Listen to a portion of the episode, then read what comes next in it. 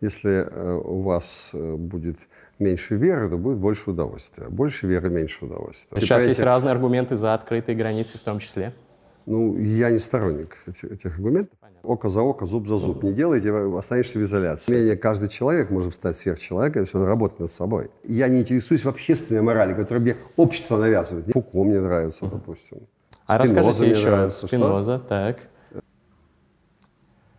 Салют, с вами Гриша Мастридер, и это передача на YouTube для тех, кто любит читать книги «Книжный чел». Сегодня у меня в гостях Виталий Малкин, миллиардер, в прошлом участник так называемой «семибанкирщины», политик, который сейчас переквалифицировался в писателя и написал жесткую антирелигиозную книгу, которую мы сегодня с ним обсудим, и обсудим не только ее. Виталий, здравствуйте. Добрый день.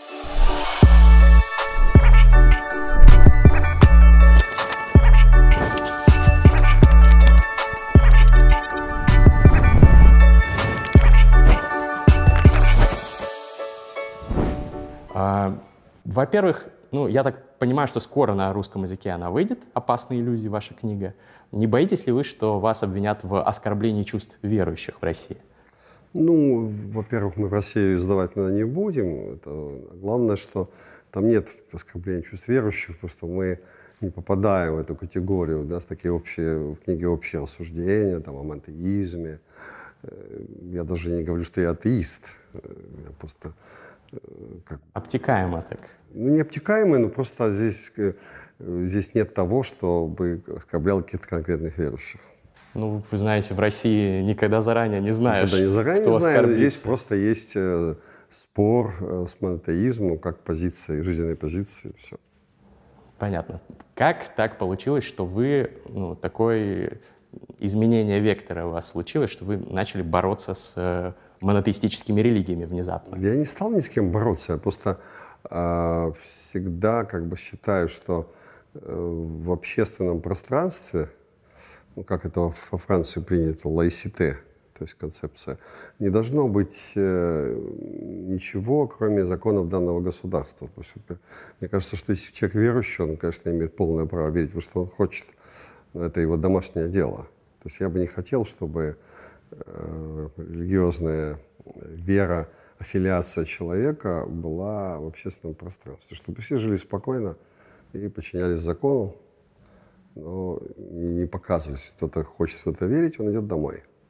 При этом в своей книге вы пишете достаточно напрямую о том, что считаете религию скорее негативной силой в истории человечества. Ну, да, но не все, я же не нападаю. Монотеистические я, религии, окей. Ислам, э, христианство три, да. и Три иудаизм. религии, я считаю, что э, любая вера, она, э, которая позволяет вам надеяться на то, что в будущем вы куда-то попадете, и у вас будет другая жизнь, она ослабляет вашу страсть к этой жизни.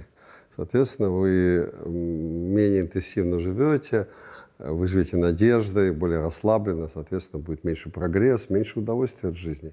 Все, что я хочу сказать, что если э, у вас э, будет меньше веры, то будет больше удовольствия. Больше веры, меньше удовольствия. Вот и все. А как вы относитесь к результатам исследований, исследований, которые показывают, что религиозные люди, они в среднем реже болеют, более счастливо живут и даже дольше в среднем живут? Ну, причины могут быть разными, понятно. Вот. Э, слышали про такие исследования? Нет, я не слышал про такие исследования. И любое исследование, ведь, знаете, бывает на одну и ту же тему огромное количество исследований, и потом э, через 10 лет говорят, что это было неправильно. Ну, понятно, давайте... выборка плохая, но там вот достаточно пример, большая выборка. Я, я вам дам пример по исследованию. Вот мы э, давно, вы наверняка слышали, об этом говорят, что люди э, в семейной жизни живут дольше. Что да. Вот это очень давно, я бы сказал, э, ну, вот даже Даша знает, да, Даша, вы знаете такое, если это можно посчитать, что жизнь, в семейной жизни люди живут дольше. Это такая, э, уже такой туризм такой полный, и вот все об этом говорили. Ну, это же факт, есть статистика. А вот главное, потом я встречал противоположную э, статистику, которых в очень серьезных источниках, по-моему, даже в Блумберге это было, что все это наоборот, что мужчины, э, особенно во, во своей второй части жизни, которые или не женаты, или живут в свободном браке, и они э, постоянно общаются, меняют партнерш, они живут на 7-8 лет дольше. Почему они живут дольше? Потому что э, вот давно есть такая концепция NRE, это называется New Relationship Energy. Любые новые отношения, любые там... Заряжают энергию. Вы заряжаетесь, соответственно, вы получаете биоэнергию. Э, новые отношения вас. Любые новые встречи, новые отношения, у вас эмоции, лучший аппетит, э, больше желания, э, так сказать, заниматься своим телом. Если вы обратили внимание, к примеру, то люди, которые ведут свободный образ жизни, очень часто они лучше выглядят. Потому что они постоянно думают, как я выгляжу, как меня другие люди посмотрят. Они все время ходят в спортзал. Согласен, согласен. Вот геи, допустим, они лучше выглядят, чем просто мужчины. Они, в среднем, да, а, геи более намного, ухоженные. Геи намного лучше выглядят, они ухоженные, они спортзал, им надо мышцы свои там показать. Это, это все, вот. Поэтому это тоже, потому что и у них же очень часто новые отношения, у них нет моногамии практически. И вот это new relationship energy, так оно, по-моему, произносится, new relationship energy, да, оно мотивирует человека. Поэтому вот такие вот, видите, известная такая истина, что э, люди в браке живут дольше, она тоже не бесспорна. Сейчас есть масса исследований, что это неправильно, что это не так. Нет, ну все-таки, наверное, вы говорите про какую-то узкую группу людей, да, которые э, Э, мужчины в возрасте, когда заводят себе молодую любовницу и получают э, э, больше жизненной энергии, я подозреваю, что это, скорее всего, действительно так, но в целом есть много исследований на огромной выборке, что э, особенно мужчины дольше живут в браке. Мужчинам это больше помогает, чем женщинам. Ну, по понятным, наверное, причинам, что женщины больше вкладываются, вкалывают, там, домашняя работа и так далее, на них это как-то, может быть, даже хуже отражается иногда. Ну, феминизм с этим борется. Ну ладно, но мы отошли от темы. Религия многим людям дает вот эту как раз энергию дает э, смысл жизни, э, какое-то, может быть, душевное спокойствие, что вот я там, религиозный человек, хожу в церковь, э, все у меня будет окей, и меньше поводов, может быть, стрессовать, что-то плохое случилось, помолился, и все. Ну норм. и да, и страх смерти меньше. Если и смерть не боишься, да, да ты, у тебя вечная жизнь конечно. и так далее. Вот, э, не думаете ли вы, что, может быть, не надо бороться с религией? Ну, э, Я не говорю, что надо бороться. Дело в том, что большинство людей э, не относится к таким истово верующим, которым человек на самом деле серьезно верит во что-то, он же не сомневается, и он, может быть, на самом деле более будет счастливым. Но большинство людей не относится к таким. Большинство людей как бы мечется между верой и неверой. Сегодня веришь, завтра не веришь по этой причине они не обладают огромной надеждой на э, жизнь после смерти. Но тем не менее они воспринимают какие-то религиозные установки. Это нельзя, это нельзя, и то нельзя, и все нельзя. И по этой причине я считаю, что их жизнь более бедная.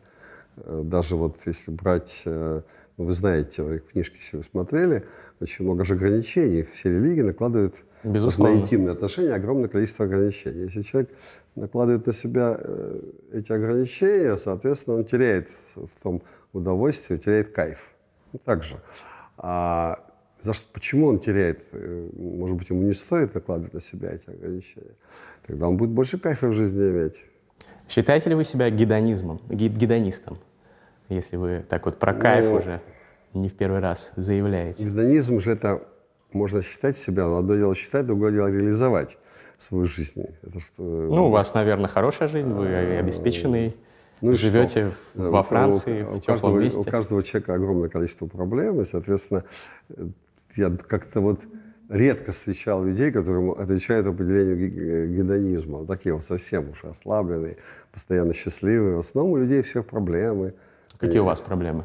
Меня? Да. Ну, много всяких, я не знаю. Там, нужно управлять своими финансами, бывает масса всяких плохих там событий на рынках, э, что-то не получается на книжной стезе. Ну, сейчас зрители будут смотреть и подумают, ну, проблемы богатых людей, некуда финансы вложить. Но это, наверное, все равно не, не тот... Нет, почему? Ну, во-первых, так сказать, уже давно я уже не занимаюсь бизнесом, поэтому не такой богатый. А во-вторых, э, проблемы всегда есть у каждого человека. Я не видел никого, людей без проблем. Окей, okay, я просто к чему спросил про гедонизм, что вы говорите, что религии отвлекают человека от того, чтобы кайфовать по жизни, получать удовольствие, заниматься сексом с кем он хочет. Э, и вот вопрос, если вы убираете религию, многие религиозные люди зададут вам этот вопрос. Что тогда вместо этого? Только погоня за кайфом? Нет, совсем нет. Я, я не поддерживаю эту точку зрения постоянной погони, погони за кайфом. Я думаю, что у нас, понимаете, в обществе у нас у каждого человека на самом деле большое количество задач. Но первое, ему надо установить э, взаимоотношения с себе подобными. Это большая работа. В обществе, э, начиная с установления отношений в семье и заканчивая установлением отношений даже со своими малознакомыми людьми. Это большая работа. И потом у нас есть какие-то личные цели, мы хотим чего-то добиться. Мы хотим там, не знаю, получить какое-то классное образование, Э, заработать деньги, написать гениальную картину. Вот вы хотите сделать, наверняка, чтобы у вас были там 20 э, миллионов э, зрителей на вашем блоге. Там, как, ну, это не самоцель, это скорее средство. Ну, но, средство, но да, да, я не против. Соответственно, да, это же здорово. И э, проблема всех монотеистических религий, не всех, всяком случае, этих трех, которые я, которые я говорю, в том, что у них же Бог на первом месте. То есть на первом месте задача установления отношений с Богом, быть ему верным, читать, молиться, чтобы он одобрил. А потом уже на втором месте только отношения с себе подобными. Понимаете? И поэтому, естественно, что так у человека ограниченный ресурс, физический, интеллектуальный, нервный, то э, очевидно, что если у вас на первом месте отношения с Богом, то ваши отношения с людьми страдают. Страдают и отношения в семье, будут страдать, страдать отношения с друзьями. Э, ну, все будет страдать, потому что у вас есть более глобальная цель. У вас есть цель установить отношения с Богом и э, постоянно читать э, эту книгу ну, священную книгу. Особенно это хорошо, я вижу, э, для э, евреев-ортодоксов. Они вообще непрерывно э, по 12 часов в сутки они читают Тору, пятикнижие, постоянно. И потом, когда они уже сначала в детстве, потом в юности, потом в зрелом возрасте, и потом каждый год они ее читают до конца, и 1 января начинают по новой то же самое. Но ну, вы приводите достаточно нет, крайние примеры. Вообще, ну да, я в этом Большинство боюсь. религиозных людей, как вы сами правильно сказали, они не строят свою жизнь вокруг поклонения Богу. Они ходят, может быть, там иногда по праздникам в церковь, какие-то религиозные ритуалы совершают, может быть, венчаются, крестят детей, но свою жизнь они строят вокруг каких-то да, земных такие, такие люди — это не объекты этой книги, такие люди ничем себя не ограничивают. Они формально религиозные, на самом деле у них нет ограничений ни в сексе, ни в жизни, ни в чем. Это они просто отдают, так помните, в английский lip service — угу. религия это, вот, это американская черта. Показуха, то есть. Показуха. Ну, смотрим, допустим, на Дональда, Дональда Трампа, что верующий человек, что он говорит, что он верующий, что он Бог. Ну, он понятно, что он ну, не верующий. Может быть, он видно. верующий, просто вот грешник, потом кается, совершил ну, грех. не видно по нему. Раскаив... И исповедуется. Вот это вообще, вообще в Америке это больше гражданская религия. Так, поговорил чуть-чуть и дальше пошел по жизни. Мало истин таких верующих, которые этим увлечены как мормоны, к примеру, у которых это явно отражается. Поэтому таких людей мы просто не будем рассматривать, но мало ли что, зайдут, помолятся. То есть верующие для проформы такие... Э, это, это... никакое отношение не, не подвергается никакому обсуждению. Тогда как это соотносится это с больше, вашим... Это больше культурный такой обычай. Ну, понятно, да. Я и согласен с вами, что я большинство даже, верующих я, именно такие. Мне даже это очень нравится. Надо же каким-то образом не отрываться от той культуры, которая поколениями была сзади тебя твои предки и так далее. Справедливо. Я считаю, что, в принципе, любой атеист тоже должен прочитать э, Библию просто для того, чтобы культурный свой бэкграунд пополнить. И там очень много каких-то тропов, э, э, метафор, которые сейчас используются. И... Он даже, э, знаете, он даже, даже лучше это знать. Я, допустим, помню, что я с детства читал всякие Евангелия, Библию, еще до написания этой книги. Меня всегда интересовало, потому что ты приходишь в музей, э, и там, значит, ты видишь э, всякие картины, они же все нарисованы, сюжеты из Священного Писания. Ну да. И, соответственно, если ты не будешь знать Священное Писание, то ты ничего не понимаешь, почему художник выбрал эту тему, как он ее изобразил, откуда там эмоции. А вот что касается ваших верующих, которые заходят в церковь, то они почему-то, меня очень удивляет, вот РПЦ столько усилий э, применяет э, для того, чтобы э, религиозную культуру в массы внести но что-то не очень получается. Вот я, допустим, как-то для интереса совершенно случайно начал у людей спрашивать, у разных людей, такие простые вопросы. Например, я спрашиваю людей вопрос, как звали маму Иисуса Христа? Они не могут ответить. Uh-huh. Вот 90% молодых людей не может, не может найти на это ответ. Вообще не знает. Я говорю, ну как вы не знаете? Ну ведь вы же вот как-то ходите в музей, читаете книжки. Как звали маму Иисуса Христа? Так я говорю, маму. Они говорят, мы не знаем. И вот поэтому такая общая грамотность, потому что они ходят в церковь, но они не знают ничего. Это же печально.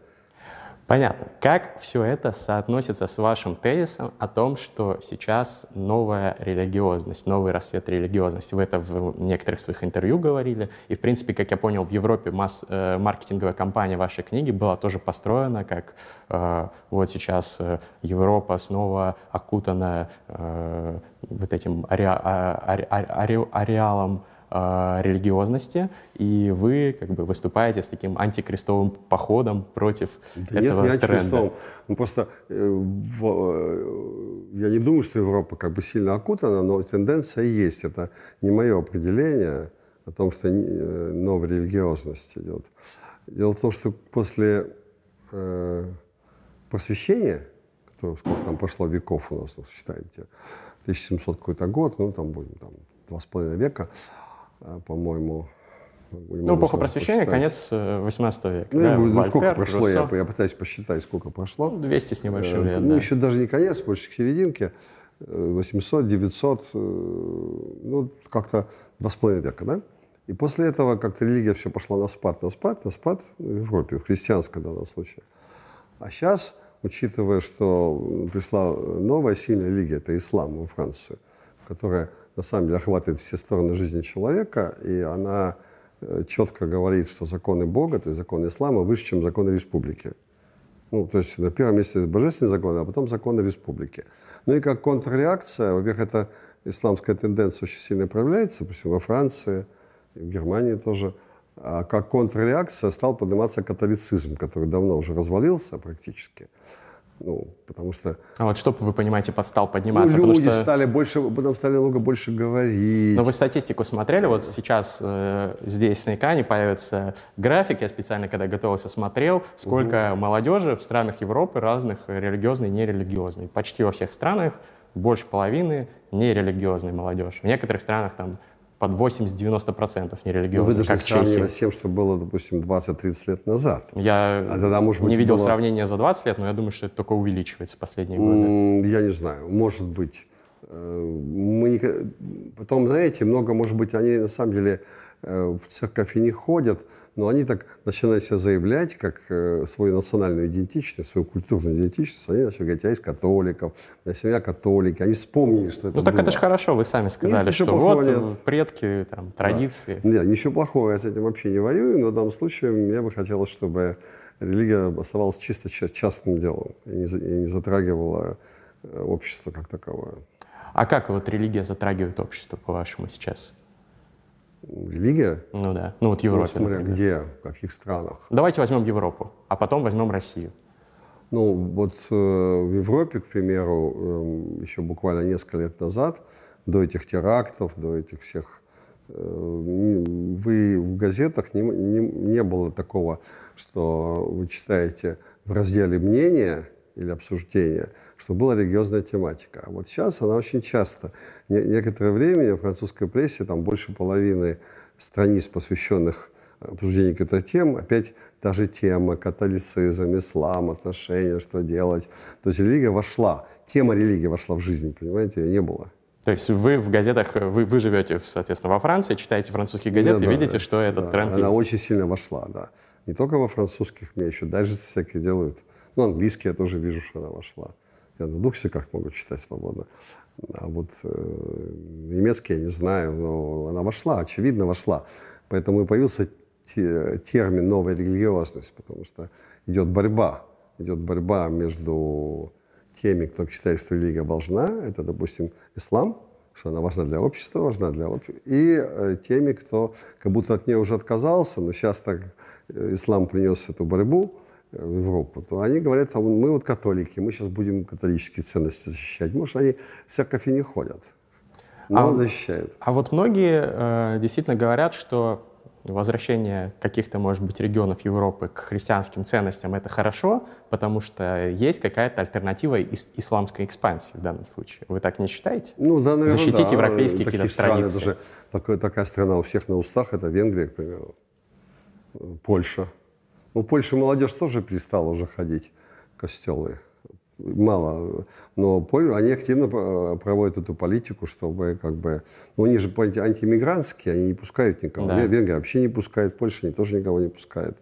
Их же очень ругали сейчас в Европейском Союзе, говорили, что, вот, что они такие плохие, что Европейский Союз им очень сильно помогал, а они вот никого не пускают из мигрантов. А вам нравится такая политика? Да, я считаю, это правильно. Я сторонник стен. Я считаю, что э, очень просто считаю, что, понимаете, э, мы, человечество начало строить стены очень давно. Я думаю, что сначала были какие-то ячейки человечества, когда жили в пещерах, правильно? Потом какие-то роды, потом маленькие города. Везде же были стены. Пусть где-то были стены замков в Средневековье, где-то были просто огорожено где-то просто убивали тех, кто заходил на территорию, которая была помечена, как у животных. Львы, вот чем занимаются? Львы, вот, к примеру, они не охотятся никогда, самки охотятся, правильно? Вы знаете? Да, да. Но львы, самцы, тоже очень заняты. Там был на сафари, они непрерывно бегают, смотрят, чтобы никто, чужой лев не пришел на их территорию. Своя работа. Поэтому мы не знаем, почему мы так устроены, но мы всегда что-то строили вокруг себя замки закрывались. Ну, это же не значит, что это правильно, если всегда а так нет было. Прав... А кто критерий? Нет правильности и неправильности. Ну, сейчас есть разные аргументы за открытые границы в том числе. Ну, я не сторонник этих, этих аргументов. Понятно. Вот, и кроме всего прочего, нет правильности и неправильности. Если не брать теорию Бога и священных книг, то критерия нет, нет судей. Поэтому судьей, судьей является только человеческий опыт. А человеческий опыт на протяжении многих тысячелетий человеческой истории, он всегда строил стены. Всегда все это было огорожено. Вы не можете спорить. Никто никогда не хотел никого пускать. Но США все... в свое время пустило очень много мигрантов, и как раз стремительный взлет их экономики и политического влияния пришелся на время после того, как ирландцы сбежали там от Ну, была пустая земля. Немцы, голландцы. Да, но вы еще обратили внимание, они русские. пускали себе подобных.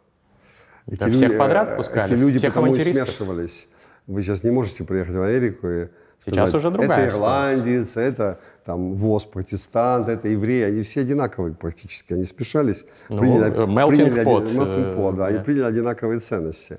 Поэтому если люди интегрируются, что в Европе не наблюдается, то тогда это все хорошо. На самом деле стены не нужны. Но тем не менее я хочу вас отметить еще раз, что концепция стены, она существовала, э, всегда была. Вспомните, Ладно. всегда были границы, стены, паспорта. Почему этот дух на нашей жизни должно исчезнуть? Ну, религия тоже была всегда, например. Поэтому я все-таки не считаю аргументом то, что что-то было.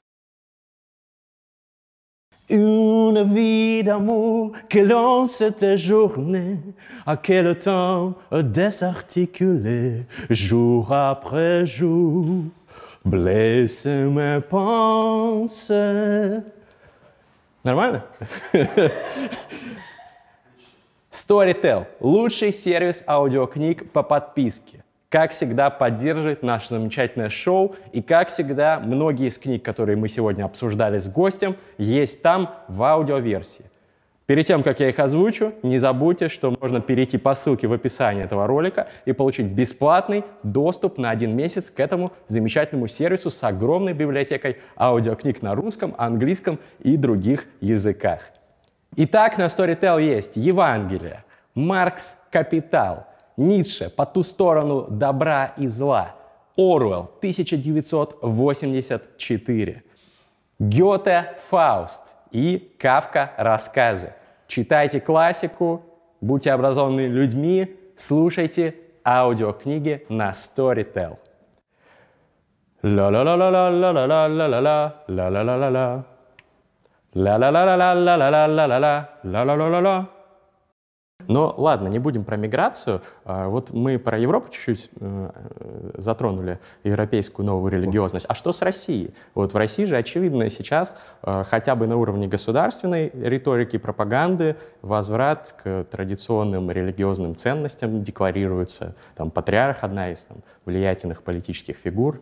А, вам это нравится? Мы, я не, не, не в этой тусовке, потому что, будучи ко мне религиозным, я как бы не, не в этом. Но я и не вижу, честно говоря, больших изменений. Я думаю, что большая часть населения, вот как вы, допустим, она как-то в этом тоже не участвует. не ходит там э, религиозные праздники. Ну, пропаганда все равно на кого-то ну, работает, есть, да, наверное. она очень как-то, мне кажется, не, не совсем успешная, потому что я не вижу большое количество религиозных людей. Говорят, что таких по-настоящему религиозных процентов 3-4 которые вот реально живут. Ну, как правилам. считать зависимости. Я да. не знаю, как в других городах, но я не вижу какого-то изменения. Но это чисто э, э, пропаганда направлена на то, чтобы как-то, э, чтобы сделать очередную стену. Что Россия, вот она не такая, как все остальные страны, и мы вот другие, а мы другие из-за православия. Соответственно, это тоже вопрос стены. Понимаете, то, что я говорил, что я не, не сторонник смешивания. То народов. есть здесь вам это даже нравится? С этой точки зрения, да с этой точки зрения, что э, как бы э, сохранять национальную идентичность, культурную идентичность, это я считаю очень важно, очень важно. Ну, тут какое-то противоречие, мне кажется. Ну. С одной стороны, вы считаете, что религия — это не очень хорошо для людей, с другой стороны, тут религия выступает еще как стена, которую вы одобряете. Да, но она так помогает. что перевешивает а, а, Но она выступает как стена, это неплохо, но нельзя, что люди должны быть религиозны, чтобы... Э, религия помогает моей концепции в данном случае тем, что она помогает строить стену какую-то невидимую стену, что вот сохранять самобытность. И так как она не, в России явно не переходит э, э, пределы, она не стала исламским халифатом, люди нормально живут. Ну, ислам э, тоже мало, растет мало, мало ходят, э, мало ходят в церковь, достаточно не, истово себя не ведут, то я ничего плохого в этом не вижу. А вот то, что она помогает строить стену, я одобряю. Ну, мне кажется, Нет, вам, что это не стена, да? а просто какая-то госпропаганда. То есть э, на самом-то деле э, никакой особой стены нет православных. Э, Почему? Ну, смотрите, какая драка была с украинской церковью. Была же огромная драка, да? Они да. сказали, что мы э, хотим отделиться, и это было во, всех, во всей прессе, во всей хронике. Люди активнейшим образом в этом участвовали это тоже стена. То есть получается, что в данном случае религия, вопрос религии одной и той же православной веры э, выступал как э, вопрос э, разделения двух народов. А это хорошо, что ли? Вот разделились я не знаю, народы я, на религиозной я не говорю, почве как раз Я не говорю, хорошо это или плохо, но я говорю, что это явно существует. Я провожу концепцию стены в жизни, угу. и то, что мне поддерживает мою концепцию, мне нравится. Я понял. Понимаете логику? Я не говорю, что хорошо или плохо, я тоже не судья. Вот. Но я вот, допустим, считаю, что э, границы должны э, оставаться, потому что Европа, допустим, я лучше, может быть, знаю, она, э, с моей точки зрения, распадается, западная цивилизация. И мне это не нравится. Вы в своей книге критикуете еще религию, говорите, что религия не обязательно нужна для того, чтобы быть э, моральным человеком и иметь э, Конечно, нормы да. морали. А, раскройте, пожалуйста, эту мысль. Я вообще не признаю э, связи религии и морали, потому что э, понятно, что ну, можно на разных уровнях эту проблему трактовать. Если в религии мораль — это какая-то внешняя мораль, которая заповедями проводится в жизни. Неважно, в какой религии, правильно? Значит, человек, э, следуя этим заповедям, он уже нельзя сказать, что он моральное существо, потому что моральное существо — это то существо, у которого есть свободный выбор. Я, допустим, могу пойти влево, могу пойти вправо, я могу... Ну, в христианстве э, есть концепция свободы воли. Ну, везде есть, есть. Она, во всех, э, не только в христианстве есть концепция, да. Либо Действительно, можешь пойти куда вот, угодно. А, но, с другой стороны, там же, она тоже, ее очень часто все философы критиковали, великие философы, которые никогда не были верующими христианами, мимоходом. Вот, и они говорят, что он же ограничен, и люди же прекрасно знают, что если я отойду от магистральной линии куда-то слишком, влево или вправо, и совершу этим смертный грех, то спасение мне не заслужить. Поэтому данная свобода воли, она безумно ограничена. Чисто, я бы сказал, ну, передергивание такое. Ее нет практически. У верующего человека нет свободы воли. Он знает, это хорошо, написано же в книжке, он должен делать только так. Поэтому свободе воли я, я бы не поддерживаю эту точку зрения, что она реально когда-либо воплощалась в жизнь. Это тоже такое вот э, за, э, было заявлено, но никогда не было реализовано. Так почему тогда вы считаете, что есть мораль у нерелигиозных людей? Окей, может быть, даже у религиозных людей есть мораль под страхом там, наказания, да, там, что Бог покарает. А моральные будешь... ну, Хорошо, именно. есть, а, они ведут себя хорошо с точки зрения там, вот, традиционных представлений о том, что помогают ближним и так угу. далее, под страхом божественной кары. А без религии люди будут вести себя нехорошо, потому что нет этого страха. Так? Ну, во-первых, э, это нигде не зафиксировано, что это в жизни так происходило. А вот другое, да, зафиксировано. К сожалению, а, религия совершила, а, монотеистические религии совершили намного больше преступлений, чем все остальные войны, все истории человечества вместе взятых. Ну, к примеру, разные цифры обсуждаются. Но вот смотря кто что говорил, допустим, ну, инквизиция, крестовые походы, не крестовые походы резня гугенотов, да?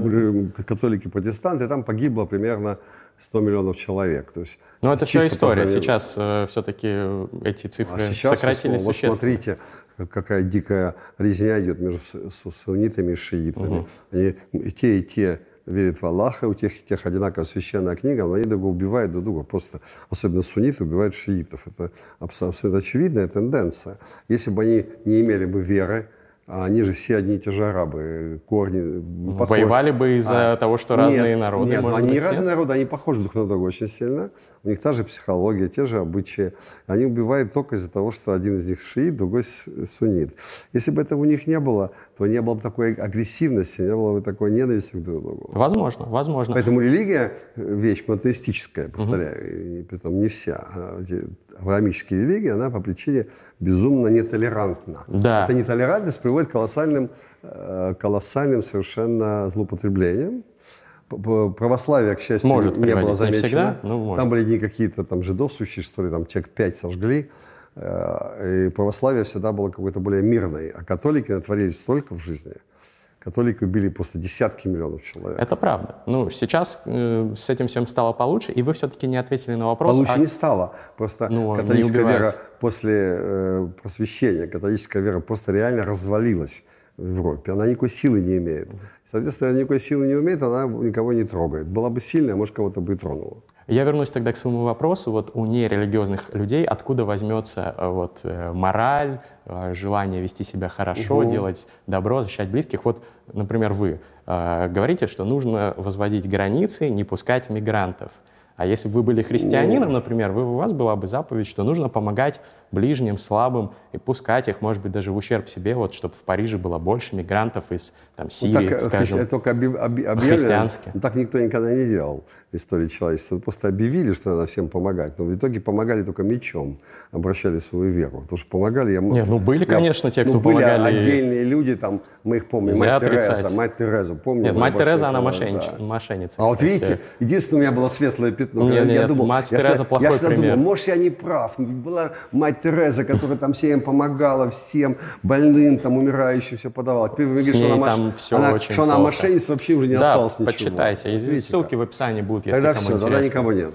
Нет, просто были другие, конечно, подвижники ну, были, религиозные. Да. Я там, сам, в принципе, далек от того, чтобы защищать религию, просто в силу того, что вы ее критикуете, я сейчас вам эти все вопросы задаю. Но откуда возьмется мораль? Ну хорошо, хорошо, я вам отвечу сейчас. Дело в том, что сама э, человеческая мораль не имеет никакого отношения к религии вообще.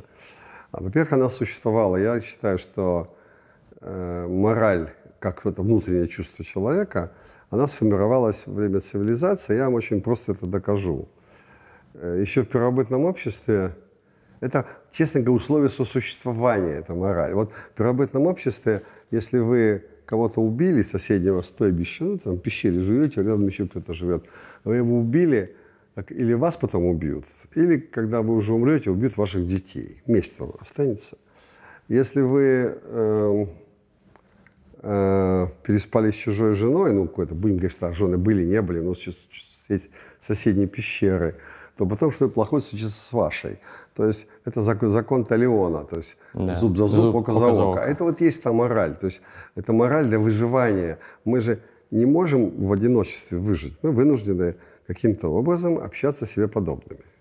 Даже с теми, кого мы не любим. Если, допустим, к своему ребенку у нас есть биологическое чувство, и к своей там, матери этого ребенка тоже есть какая-то благодарность. Это вот ваша кровь как-то, ваш кокон, как говорят э, в даосизме. Кокон такой. Мы тут вот кокон любим. А вот чужих вы не любите, но вы вынуждены с ними общаться. Вам надо, во-первых, с ними торговать, потом вам надо, чтобы вас не убили. Соответственно, вы вырабатываете какие-то способы. И вот во время всего этого э, э, на протяжении человеческой цивилизации, задолго до появления иудаизма как первой монотеистической религии, если мы их на то не берем, в Египте, э, было сделано такое золотое правило морали. Никогда не делай другому того, что ты не хочешь, чтобы сделали тебе.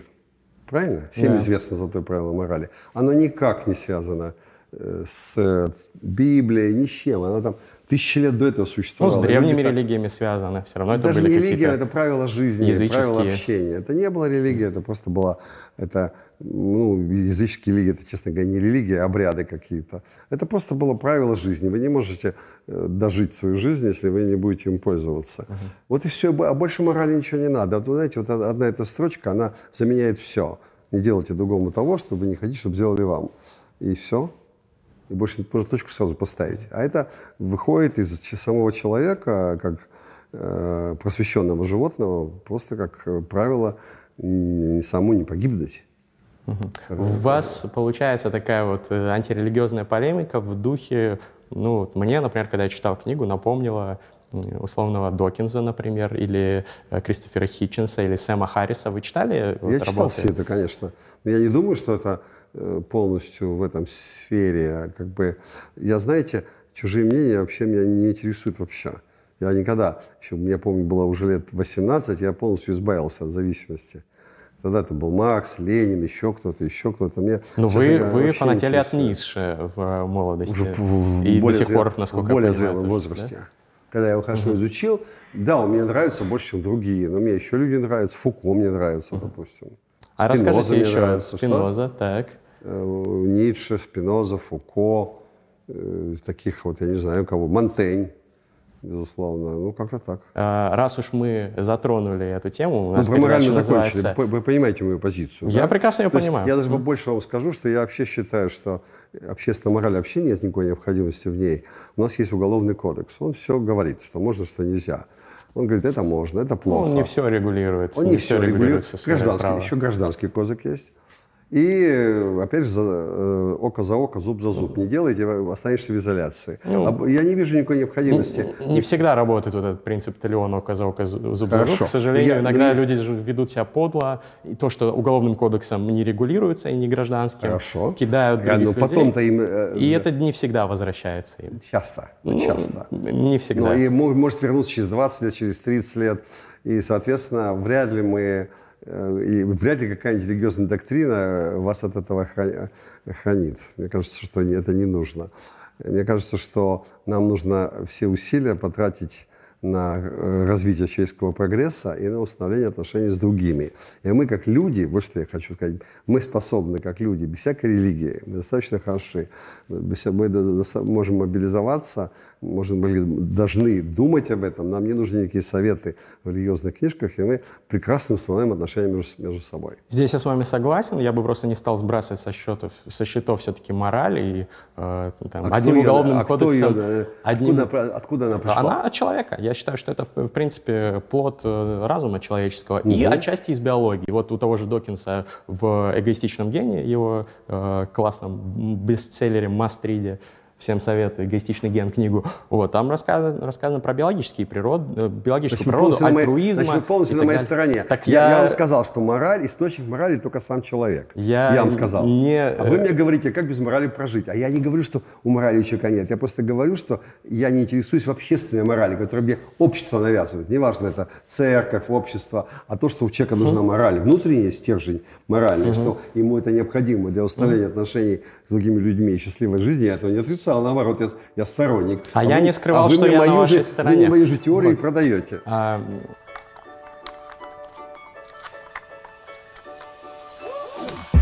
Что это?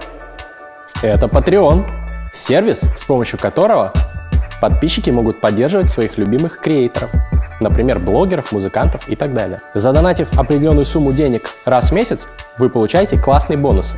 Например, от 3 долларов в месяц вы получаете Членство в закрытом телеграм-чате мастридеров, где сидят около 100 человек, классное сообщество, ребята со всего мира, Москва, Лондон, Киев, Сан-Франциско. Обсуждаем классные мастриды, делимся какими-то лайфхаками по биохакингу, рациональности и так далее. От 5 долларов в месяц вы получаете свое имя в титрах всех моих ютубовских проектов. От 10 долларов в месяц вы получаете доступ к эксклюзивному контенту на Патреоне. Это в том числе легендарные 420 подкасты, в том числе с Букером, с Форсайтом, со многими другими людьми еще будет. За 20 долларов в месяц вы получаете членство в книжном клубе Мастридера, ну то есть меня. Мы раз в месяц собираемся, обсуждаем классные книги. За 30 вы получаете классный мерч Фабума Гэнг нашей творческой тусовки. А за 50 вы сможете прийти на съемки и на записи моих подкастов и затусить вместе со мной и моей командой. Спасибо всем, кто поддерживает. Книжный чел. Э, значит, э, давайте вот, поскольку у нас передача называется «Книжный чел», и здесь все гости рекомендуют свои любимые книги, вы начали про э, своих любимых философов, то есть Мишель Монтень, я так понимаю, опыты или что вы хотели порекомендовать из него? Я все почитал понемножку, я не, не знаю, опыт хорошо, да, главная книга магистральная. Что еще вот из Ницше? С чего начать читать Ницше, например, вот современной молодежи? которая смотрит эту передачу. А ей надо читать, вы думаете? А, а вы думаете, не сложно надо? будет? Я не знаю, но это как-то сложновато. Ну, не недооценивайте нашу да? аудиторию. Ну, Читают еще читать. как, да. Ну, я не знаю, по ту сторону добра и зла, По ту сторону добра и зла, да. окей. А... Антихрист. Антихрист. Да. А... А, потом я бы лучше взял его высказывание, а, коллекцию его цитат, потому что там есть просто потрясающие перлы. А, ну, к примеру, может, не, в принципе, не, совсем непростой, и я думаю, что его высказывания очень часто отражают суть его философии. К примеру, вот такое в вольном переводе. «Э, «Жизнь прекрасна, но там, где пьет толпа, источники отравлены». Mm. Такой элитарный, очень красиво. Такой гимн нонконформизма. Э, полный такой. Нет, даже гимн силе. Ведь он же еще никогда не говорил, что сверхлюди все-таки, он понимает, что нет, генетика там рождаются, но тем не менее каждый человек может стать сверхчеловеком, если он работает над собой если у него нет авторитетов, и он работает над собой, угу. чтобы не стать, э, э, не, не, ну, не, не, не сливаться с толпой. Вот еще Шопенгауэр говорил угу. всегда, любимая тема, овцы, вожаки, толпы. Это не только Ницше. Угу. С Ницше понятно. Вы сказали еще, э, упомянули Фуко. У Фуко что советуете? Ну, может, там у него много книг. Допустим, на русском языке потрясающая его книга «Надзирать и наказывать». Угу. Сюрвье и Пюнир. Это она русском издана, и она показывает его такую оригинальность его мышления. Он вообще всегда оригинален э, во всех его проявлениях. Ну, но вы все-таки занимаетесь ваш канал философами или литераторами больше? Мы занимаемся всем, но э, основной вектор, конечно, культурно-просветительский. То есть здесь люди советуют свои любимые книги э, и... Ну, какие вот у вас самые любимые книги? Тогда я спрошу. Меня, ну, наверное, всех уже достал своих подписчиков этой рекомендации, но «Гарри Поттер и методы рационального мышления» — это работа современного, можно сказать, философа Элезера Ютковского, одного из крупнейших в мире экспертов по искусственному интеллекту. Он написал э, на примере вот этой детской сказки про Гарри Поттера э, фанфик, то есть несерьезный жанр, но в котором он раскрыл очень многие постулаты э, рациональности, современной концепции, которая объединяет достижения нейронаук, бихевиоральной экономики, э, много там всяких концепций, все в одно угу. сплетено, которое помогает, ну, рациональность помогает э, достигать целей своих эффективно, правильно формировать картину мира, как раз-таки не попадаться под власть каких-то химер, про которые вы пишете в своей книге и так далее. Вот, это, наверное, моя одна из любимых книг, если не самая любимая. Но это не художественная книга, это... Это художественная книга, это в которую вплетены, а, вплетены типа еще... Романа, да. Если не художественная, наверное, Гёдель Эшербах, Дуглас Хофштаттер. Это не слышали? Mm. Тут ролик посмотрите, есть специальный про эту книгу на этом канале. Книга, которая взорвет вам мозг, э, в которой объясняется э, природа сознания, искусственного интеллекта, и все это через смесь музыки Баха, э, теоремы математической неполноте, математика Гёделя и оптических иллюзий картин Эшера. Вы вот. мне расскажете, может быть, напишите, как она называется. Я вам обязательно отправлю. Мне кажется, кстати, вам понравится, судя по угу. э, вашей сфере интересов. Но это все-таки не про меня. Сейчас передача про вас, поэтому ответные рекомендации. Вы имеете в виду художественные? Любые. Ну, какие? Какой-то в жизни хороший читал, что ли, или что? Я, я, допустим, последние годы вообще не читаю художественную литературу, у меня времени нет. Я не могу сосредоточиться, чтобы читать романы. Но за свою жизнь я прочитал какие-то большое количество всяких художественной литературы, но э, мало что осталось что я бы мог кому-то порекомендовать. Давайте либо что-то, что осталось из художества, ну, я либо, думаю, может быть, не художество. Ничего такого оригинального не скажу. Допустим, тысячу, естественно, Орвелла 1984. Угу. Нужно каждому человеку, я считаю, прочитать. Угу. Я думаю... Интересно слышать это от вас, потому что вы все-таки в политическом истеблишменте России долгое время находились. И... Ну, как, ну, эта книга вообще бессмертная. Которые, которые как раз сравнивают э, нынешний режим с тем, что ну, на страницах думаю, Орвелла. Что похож на нынешний режим. Я mm. вообще не считаю, мне не нравится, что режим считает каким-то кровожадным. Я не вижу таких признаков. Я не, не, не подтвер... Ну как же, вы сейчас во Франции просто живете, не видите. У нас тут происходит э, ну, я слежу разные, преследуют э, политзаключенных, э, Конкуренции на выборах нет, в принципе, СМИ, Конкуренции цензура. на выборах нет, и в Китае нет. Но это такая модель политическая, такая суверенная демократия, которую нам да, рассказал это... Сурков. Это нет. Это, это какой-то гомункул, которого это придумал хорошо, Сурков. Что потом мы можем потерять тол- толковых людей. Но таких преследований я бы и сказал. Я внимательно все это слежу. Ну, и... вот сейчас много этих преследований. Там было московское дело, сейчас дело э, сети. Но сети я пока не понял, э, вот, но я бы не видел, я бы не преувеличивал масштаб этого, я как-то не вижу. Я абсолютно не, не являюсь конформистом, я абсолютно свободен на свободной точке зрения, но я не вижу, чтобы это было, э, ну, я даже не сказал бы, что это полицейское государство, я не сказал бы, что есть какие-то политические заключенные, во всяком случае, в каком-то большом количестве.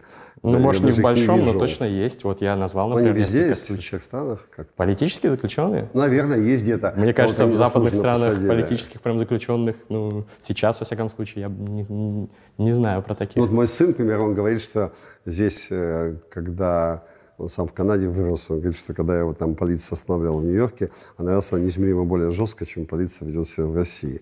Он считает, что сейчас более все такие вежливые, все подходят, и полиция показывает все эти вам права. Вот он, Хорошо, вежливо, но зато могут подкинуть условно наркотики, как Голунову. А в могут, США наверное, такого ну, я да. не слышал. Или, во всяком случае, если такое происходит в США, там виновных наказывают и сажают. У нас в деле Голунова ну, никого еще посадили. не наказали. Нет, ну я понимаю, что есть какие-то вещи, которые вот нам всем не нравятся, но тем не менее я бы не стал преувеличивать. Хорошо, как мы, интересно, на политику так вышли? Вот. Ну, это вы вышли, это не я. философию обсуждать и книги. Давайте книжки. Да. Вот я сейчас не могу сразу вспомнить. А, ну, наверное, в Фареве меня очень Фауст нравился. Там какой-нибудь коллекционер, допустим. У меня есть, есть любимая книжка, которую я считаю, вот все должны тоже прочитать, кроме 1984. Есть книжка, которая безумно сильная, она получила Нобелевскую премию. Это Джон Кутзея «В ожидании варваров». Вы читали? А, нет, но слышал. Я очень рекомендую. У нас уже кто-то из гостей передачи я считаю, что гениальная книжка просто э, «В ожидании варваров». Э, еще есть книжка, э, которая мне вот очень нравится. Это роман Гари, французский писатель, э, который называется «Жизнь впереди». Тоже мне очень запомнилось потрясающая, это небольшая книжка, там есть 600 страниц, даже повесть, я бы сказал, не роман, но совершенно гениальная. У него там всех, все знают, как же это называется, «La, promessa l'aube», как по-русски это говорится, э, «Обещание на рассвете». Может, вы слышали такую книжку, по ней сейчас вышел очень потрясающий хороший фильм – ну, как всегда, ссылки в описании на все книги. «Обещание фильмы, на рассвете», которые вот мы упоминаем. Вышел фильм недавно, французский, пару лет назад или полтора года назад, очень хороший. Но вот эта книжка, которые мне запомнились. Все остальное я бы нам вообще не читал. Ну, Кавку, какие-то рассказы, естественно. Превращение, там, казнь. Там, вот, вот еще одна параллель с Россией. Вот, вот то, что сейчас происходит в судах некоторых, это чистый кавкианский какой-то ну, ужас. Здесь просто нет такой... Если почитать стенограмму. А, нет, нет полной независимой судебной власти, это очевидно совершенно. Однозначно. Вот, ну и все равно, я бы все равно не преувеличивал результаты. Пока, мне кажется, что ничего страшного не происходит. А у вас, ну, понятно, что вы эмигрировали, уже там сейчас меньше связаны, как вы сами говорите в своих интервью с Россией, у вас там и ваши дети растут э, в других странах. А, но не чувствуете ли вы какую-то обиду за державу, что, ну, что вот во Франции вам, например, комфортнее, кайфовее жить, чем в России? Я не сказал, что мне там комфортнее жить. Я все равно из этой культуры и глубоко переживаю все, что здесь происходит. И э, я, в принципе, всем интересуюсь больше экономической составляющей, тоже важно, конечно.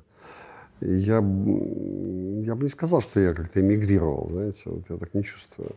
Все равно я все смотрю русские новости.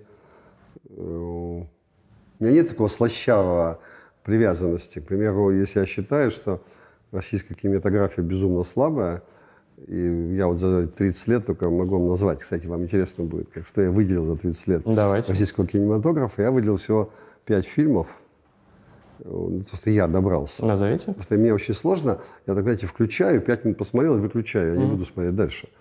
Я выделил пять фильмов. Это «Груз-200», Угу. плаником всем Да. известный. «Стиляги».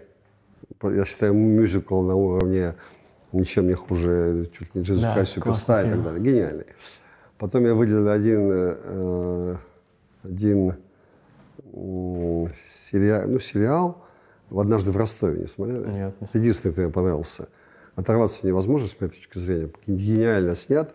Это на фоне событий в Новочеркасске, когда шахтеров расстреляли. Слышали об этом? Да, в СССР, который Они просили добавку к зарплате. Это был 63 год, уже после разоблачения Сталина. Да, да. И был расстрел шахтеров. И на этом фоне там зародилась банда, которая грабила банки. Это за всю историю Советского Союза было самое большое экономическое преступление. Их много лет поймать не могли. Группа людей грабила банки. Вот на этом фоне сделал, я считаю, потрясающий сериал. Это третий я назвал. Значит, что я назвал? Эм, «Груз-200», «Стиляги», э, «Однажды в Ростове». И недавно мне еще попался два фильма, совершенно странный жанр. Один вообще какая-то черная комедия «Папа, сдохни». Смотрели? Нет, Ну, слышали, нет? нет. Я в «Медузе» где-то еще где-то вычитал. Вот даже смотрели вы? Нет? Тоже плохо. Посмотрите, я хохотал час 40, вообще не мог оторваться. Там, кстати, оператором главным является Улюкаев.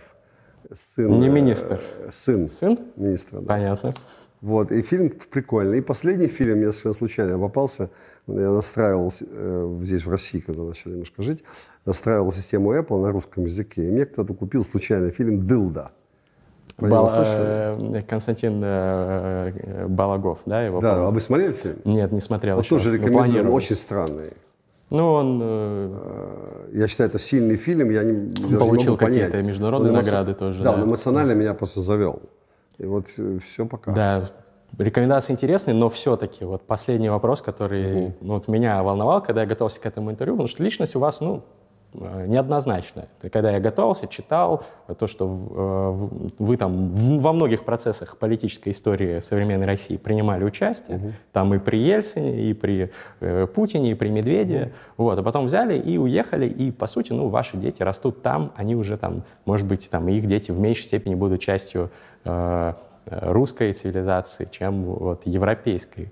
Э, Вы, при этом вы говорите, что вы переживаете, но почему вы все-таки выбрали для себя и своих э, детей, своих потомков э, не Россию?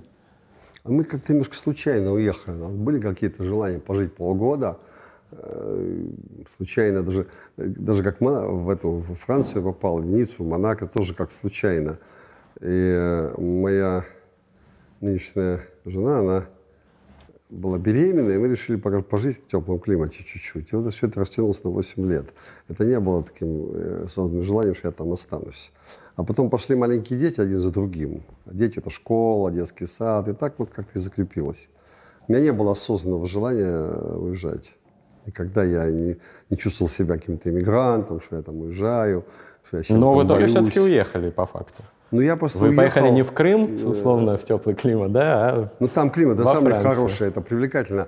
Это вы можете каждый день в море искупаться и потом в гору пойти на свежем воздухе. Спортом называется солнышко, небо синее. Это вот какие-то такие совершенно, э, я бы сказал, э, животные преимущества. Я других не вижу. Более того, я думаю, что вот мои дети э, старшие, ну, двое здесь живут, они вообще не хотят никуда, не то что уезжать.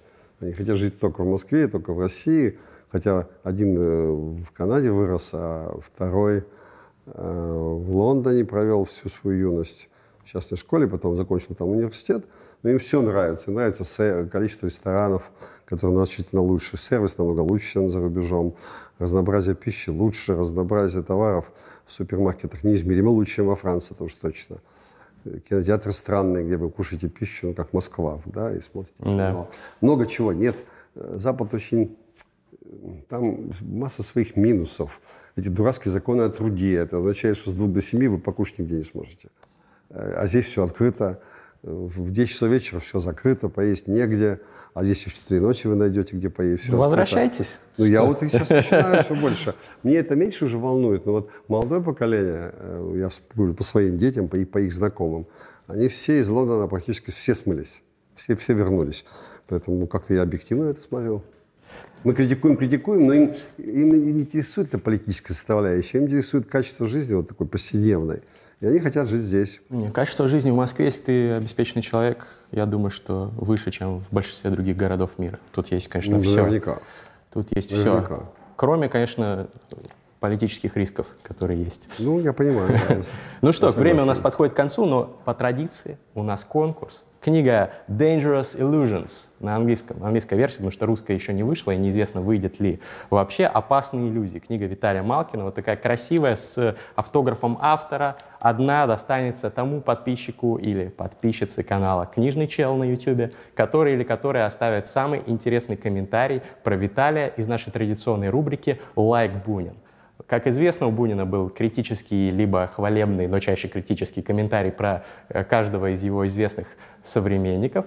И я традиционно прошу подписчиков оставить свой комментарий про гостя этого выпуска. Как вам Виталий? Показался ли он вам интересным? Показался ли его, э, показались ли его тезисы о религии вам интересными, согласны вы или нет? Напишите, я читаю все комментарии, и автор самого интересного получит эту книгу, а еще один экземпляр точно такой же получит подписчик или подписчица моего паблика ВКонтакте Мастриды, который или которая репостит к себе на страничку пост с этим видосом и подождет объявления результатов конкурса, который подведет рандомайзер случайным образом. А еще добавить можно секунду, нет? Конечно, нужно. Так я думаю, что у нас вопрос о религии был смят, а самая тесная часть нашего разговора была о морали. Вот интересно, что люди думают о морали. Это меня куда больше интересовало. Потому что мы как раз с вами это обсуждали, и в итоге пришли к одному и тому же знаменателю. А вот разделяют ли ваши зрители вот, даже вашу точку зрения, что мораль — это чисто индивидуальная вещь? Тогда напишите комментарий. Помимо этого, если вы напишите классный комментарий о морали, может быть, я выберу его. Откуда взялась мораль? Нужна ли религия для того, чтобы быть моральным человеком? Или это вообще никак не связано? Виталий, вам спасибо. спасибо Книга интересная, и мне кажется, что эту тему нужно обсуждать. Вот. И во многом мы с вами сошлись. Делайте выводы сами. Это было шоу «Книжный чел». Увидимся в следующий четверг. Спасибо.